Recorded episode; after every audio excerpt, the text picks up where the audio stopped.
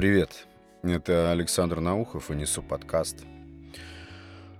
Не могу не прочитать это сообщение. Огромное спасибо тому, кто прислал мне его. И я его хочу переадресовать, наверное, всем людям, всем, кто слушает этот подкаст или этот эпизод, кто дотянулся до этого канала. Все будет хорошо. Это я адресую людям, которые находятся на перепутье или, может быть, на стадии смены чего-то на что-то, смены образа жизни, неважно, на грани каких-то перемен. Очень простое и очень такое, вроде бы на первый взгляд по-бытовому простое, но на самом деле душевное, глубокое сообщение. Все будет хорошо. Перед серьезным стартом всегда нужна пауза. Некий даже отступ назад и затишье. Затишье, да. Это может быть перезагрузкой или переосмыслением всего. Переосмыслением всего, что есть сейчас. Отлично. Но потом будет мощный старт. Это адресуется мне, спасибо большое, но я переадресовываю всем.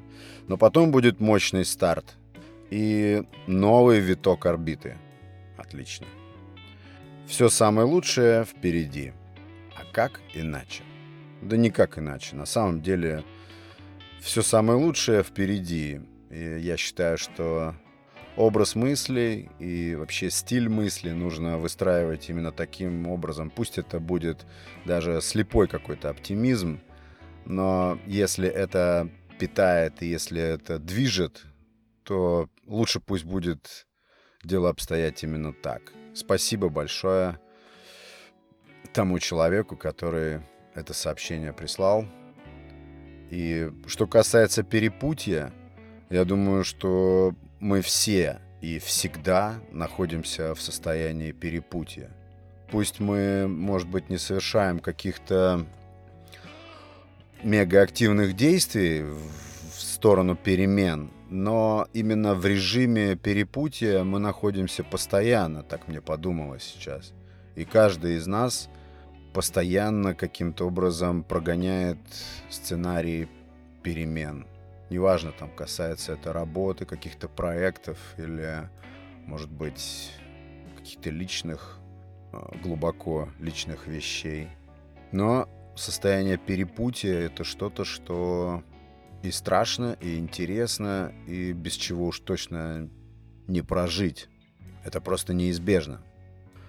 Иногда мне кажется, что самосовершенствование и такая чрезмерная углубленная работа со своими привычками — это какой-то особенный вид саморазрушения. Да, звучит парадоксально, но такая мысль меня посетила — Потому что часто, как я вижу, смена образа жизни приводит к тому, что это, вероятно, изолирует тебя от большей части общества.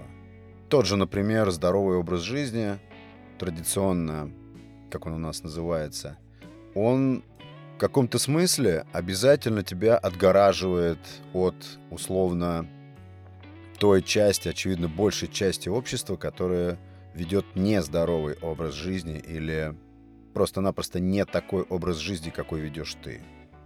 Но, черт возьми, мне очень нравится, например, отсекать лишнее. Я почти всегда делаю это без сожаления, и спустя некоторое время вижу полезный эффект таких ограничений или таких отсечений лишнего. И если самосовершенствование — это один из видов саморазрушения. Почему я считаю, что это один из видов саморазрушения? Потому что, ну, я когда стал размышлять, что никто здесь спорить, я думаю, с этим не будет, что итог у всего один. Вопрос только кто и каким путем будет до этого финала добираться. То есть тот факт, что финал пути каждого из нас понятен и гарантирован, делает, по идее, самосовершенствование и какое-то саморазвитие по идее, бесполезным, ну, раз итог у всего один. Но если рассматривать итог как конечную точку, то движение к этой точке нужно рассматривать как процесс, как нечто хотя бы растянутое во времени. И тогда почему я выбираю саморазвитие и самосовершенствование и улучшение себя? Да потому, чтобы этот процесс хотя бы протекал качественно, весело и на хорошей здоровой волне. Это что же важно.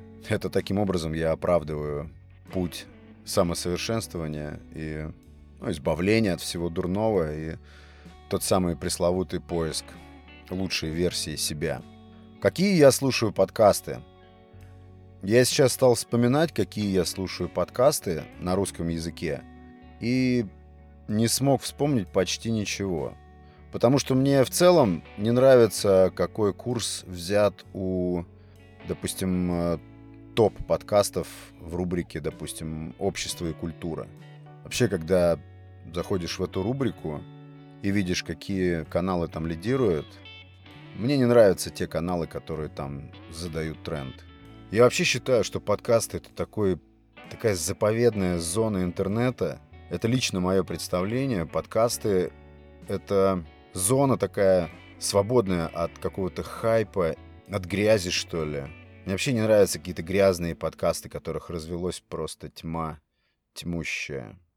С одной стороны, понятно, каждый делает то, что он хочет, то, что ему нравится, как ему нравится. Это все понятно. Ну, я просто здесь свое мнение выражаю. Мне всегда кажется, есть какие-то специальные, ну, не помойки, но какие-то какие-то отстойные зоны интернета, где все вот это смотрится органично и естественно. И мне хочется спросить, что вы лезете в подкасты? Подкасты — это современное радио, современное радиовещание. Если там вам нравится тема ниже пояса, да целые порталы посвящены этому, и для тех, кто хочет делать контент на эту тему, и для тех, кто хочет такой контент потреблять, ради бога, просто немерено таких ресурсов. Зачем залезать в подкасты с этим, я не могу понять. Хотя, опять же, это свобода. Интернет — это среда свободная, и каждый самовыражается настолько, насколько позволяют ему его внутренние мерила. Заповедник, да, мне кажется, подкасты должны быть каким-то заповедником. А вообще как-то странно, за эти два года жанр подкастинга почему-то никаких рывков не совершил. И людей, которые вообще-то потребляют подкасты, слушают подкасты, но в моем окружении не так уж и много. Я помню, как-то кто-то случайно вскользь упомянул вообще слово «подкаст». Речь не идет о знании каких-то там каналов, рубрик подкастов. Просто человек произнес слово подкаст, и я напрягся, стал расспрашивать, и выяснилось, да, что человек увлекается, ему интересен такой тип подачи информации. Я был очень удивлен, потому что, несмотря на то, что все площадки, крупные всякие там интернет-холдинги э, распаковывают свои подкаст-платформы, вроде бы как их продвигают и развивают, но, но по факту чем-то массовым это не становится. Что очень хорошо, кстати. Мне изначально как-то казалось, что люди, которые слушают подкасты, это какие-то особенные люди, какие-то контент-гурманы. Я так считаю. Еще у нас придумали видео-подкасты. Я не знаю, еще раз подчеркиваю, это личная моя точка зрения, мое видение – подкаст — это об аудио, подкаст — это звук. И изначально, кто не знает, э, подкасты — это звуковые файлы, которые производились для закачки в iPod. Отсюда слово «под», слово «подкаст». И это всегда был именно звуковой файл, некое продолжение радио, картинка, и уж тем более там какой-то видеоряд здесь ни при чем. Но пускай развивается я слушал один очень популярный подкаст, где рассуждают комики, поднимают философские темы, приглашают гостей. Очень увлекался, послушал несколько эпизодов. Я называть не буду этот подкаст, потому что потому что не хочу просто. И мне нравилось, меня это очень сильно развлекало. Я вставлял наушнички и топал по улице. И 45 там минут или час прослушивал. Пока не случилось вот чего. Свалился очередной эпизод. Я обрадовался, вышел на улицу, двинул прогуляться, послушать ребят. И вдруг один из них, этот чел, является преподавателем, по-моему, математики в одном из крупных московских вузов. Не хочу называть ни вуз, ни фамилию этого. Я не знаю, у меня почему-то тоже такое негласное правило в моем подкасте. Если я называю какие-то имена или компании, чего я еще не делал, то это должно быть что-то очень достойное. Это лично моя марка, я так решил. Поэтому никогда тут не прозвучит э, конкретики, особенно касательно вот этих вот вещей, которых я рассказываю. Ни этого человека не назову, ни тот вуз, в котором он преподает, потому что это, я считаю, что это позор. И вдруг а, идет в эпизоде подводочка, музычка, и ребята начинают разговаривать. И вдруг он берет слово начинает рассказывать историю. Да, и этот человек также является автором образовательных проектов. Тоже их называть не стану, потому что, потому что тошнит просто после именно того случая. И вдруг он начинает рассказывать историю. Маленькую историю, которую он там где-то вычитал. И, друзья, он рассказывает такую несусветную дикость, такую деграданскую дикость, это образованный человек. Я думаю, что пару сотен книжек, не вот этих покетбук, а каких-то серьезных книг у него за плечами. У меня волосы встали дыбом. Я не ханжа, но мне почему-то стало так стыдно, не только за него, не только за этот круг ведущих этого подкаста, за их проект, который, в принципе, я уважал, мне нравился, ничего подобного не было – вроде бы как э, среди русскоязычных подкастов. Мне вообще, кстати, нравится, когда растет вся подкаст-индустрия, когда растут аудитории у подкастов, ну, там, похожих на мой или примерно хотя бы того же направления. Я искренне радуюсь, когда вижу чье-то активное продвижение. И у меня волосы встали дыбом. Я просто остановился, я помню, это было на мосту. Эта история замешанная даже не на туалетном юморе, не на вот этом всем там ниже пояса. Это была просто запредельная какая-то дикость. И этот ведущий таким образом, ну, очевидно, хотел поднять уровень привлекательности канала, подкаста. Но я удалил потом этот подкаст отовсюду. Отписался и избегаю сейчас его до сих пор. Мне страшно, что такой подкаст, например, послушают какие-то молодые люди, ведь э, никаких ограничений не существует. Это доступно всем. И это даже не какая-то была мужская грязная история. Ладно. Нет, это была какая-то перверсия, знаете.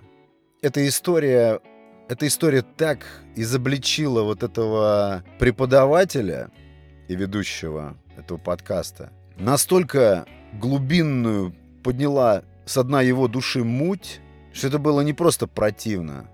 Я еще раз говорю, я не ханжа.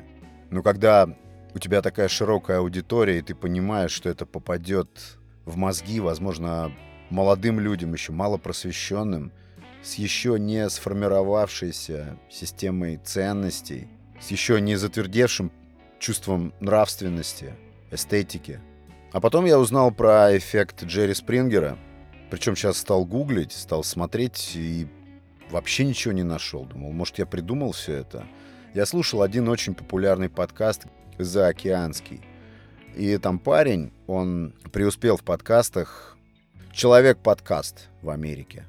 Он создал там подкаст-лейбл какой-то, очень хорошо продвинул эту индустрию и является, наверное, там каким-то проотцом всего этого движения. Очень авторитетное лицо, мне всегда интересно его слушать.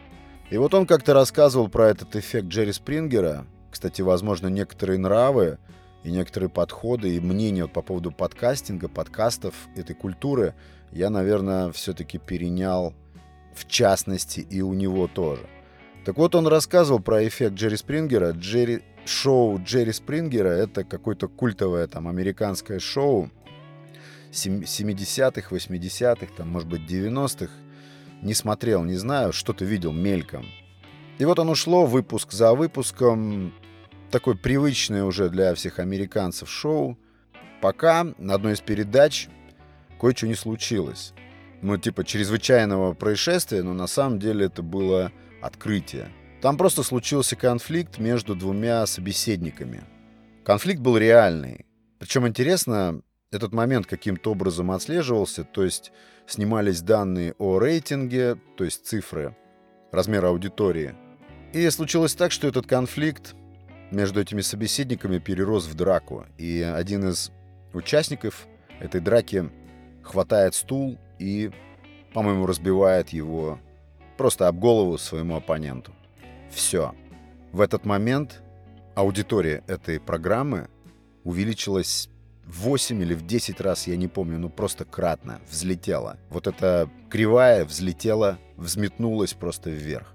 И считается, что вот этот эффект Спрингера, именно та передача, тот выпуск этой программы стал зернышком, из которого произросло то, что мы сейчас называем хайпом. И эта передача в итоге породила потом десятки или даже сотни клонов передач по всему миру.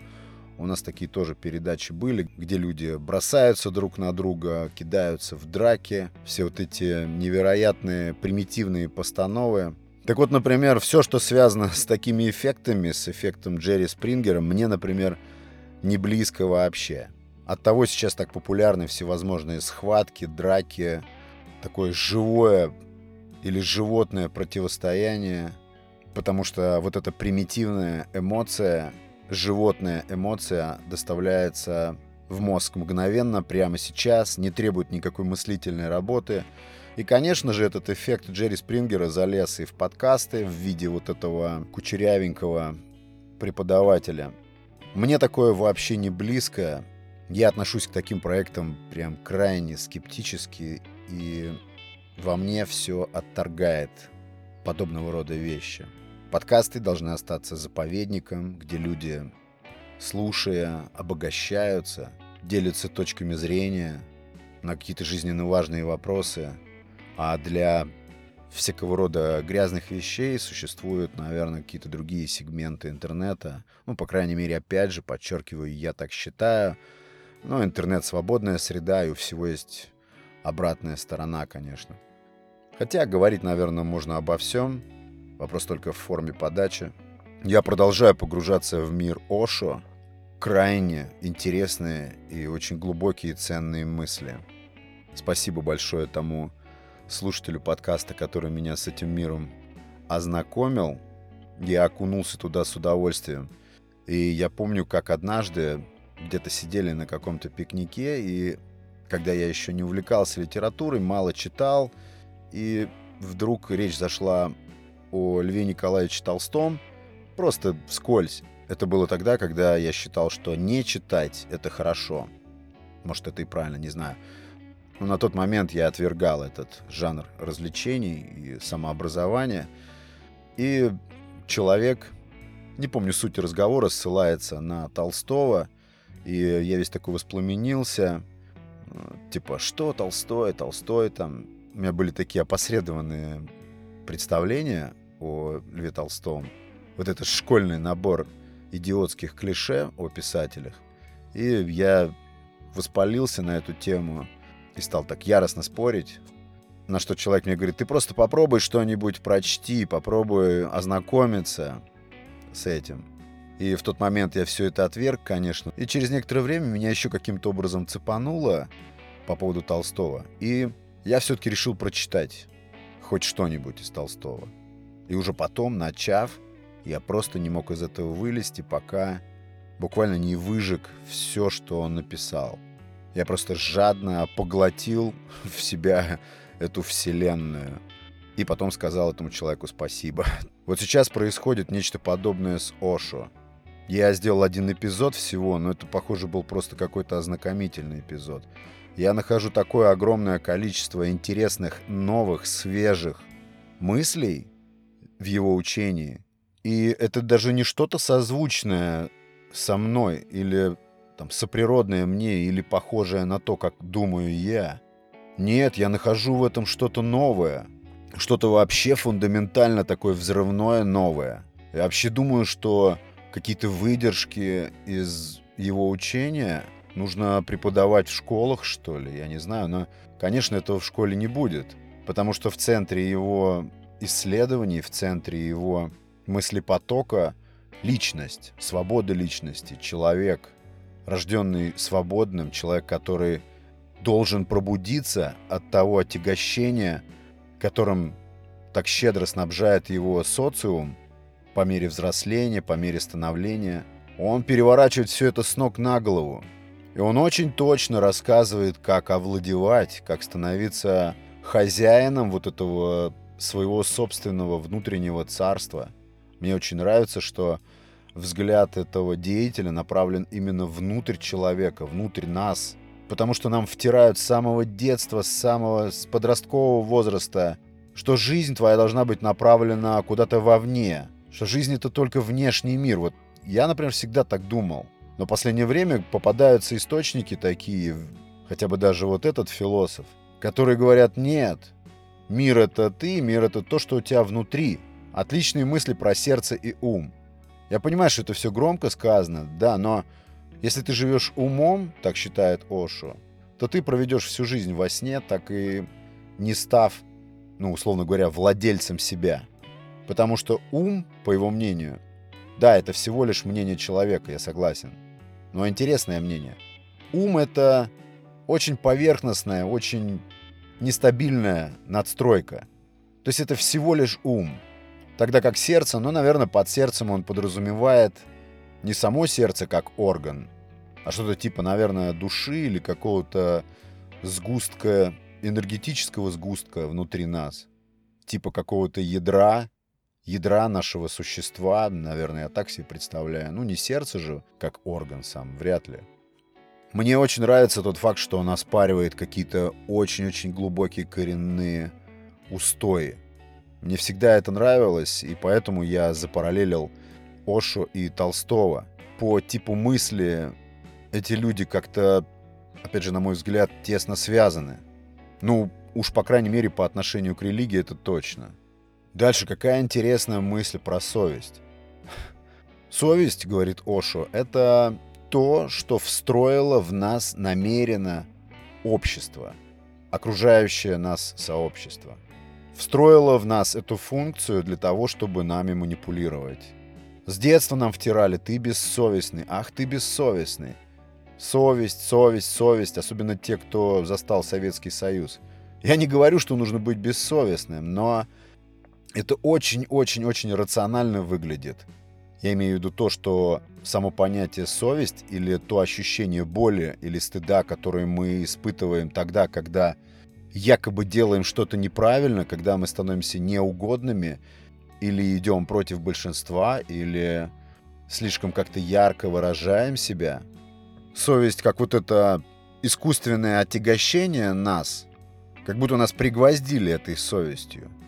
Общество наделило нас вот этим страхом сделать что-то не так, боязнью вот этой бесконечной, бесконечным тестированием себя на предмет, правильно ли я сделаю так, правильно ли я поступлю вот так или вот так.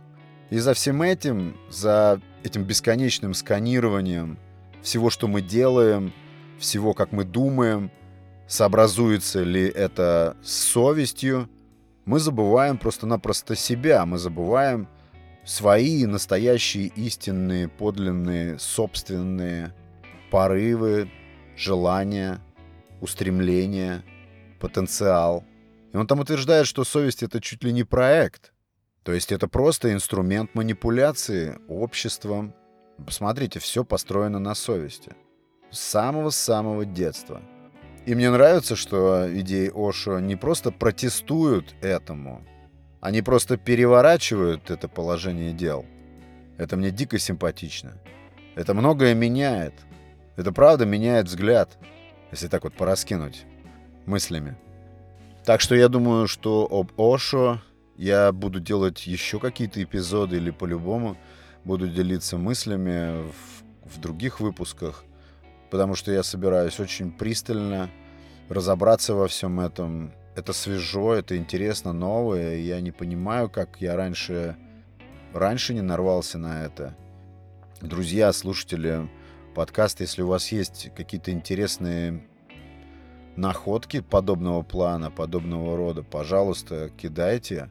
Будем вместе изучать, будем вместе исследовать. Это все жутко интересно. Это так здорово добавляет новизны. Буду заканчивать. Такие были мысли. Напоминаю, друзья, спасибо всем, кто присоединился к подкасту. Напоминаю, подкаст выходит каждый вторник и каждую субботу. Спасибо всем, кто поддерживает любым способом подкаст. Любая ваша поддержка, любой там лайк продвигает подкаст, а продвижение подкаста делает счастливым автора. Поэтому спасибо огромное. Это был Несу подкаст. Подписывайтесь, подпитывайтесь. Пока.